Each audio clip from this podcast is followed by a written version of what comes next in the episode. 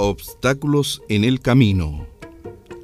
Hace mucho tiempo, un rey colocó una gran roca obstaculizando un camino.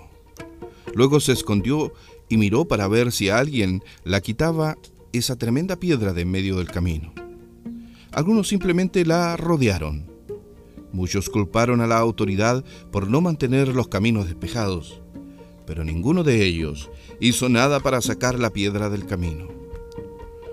Un vecino del pueblo que vivía en el sitio más descampado pasaba por allí exhausto con un fardo de leña sobre sus hombros y la vio.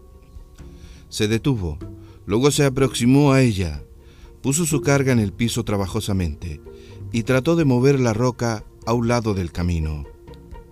Después de empujar y empujar, llegó hasta fatigarse mucho y con gran esfuerzo finalmente lo logró.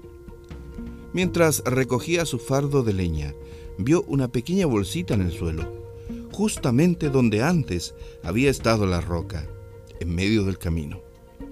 La bolsita contenía muchas monedas de oro y una nota del mismo rey diciendo que el premio era para la persona que removiera la roca como recompensa por despejar el camino. El campesino aprendió ese día que cada obstáculo puede estar disfrazado de una oportunidad, tanto para ayudar a los demás como para ayudarse a sí mismo.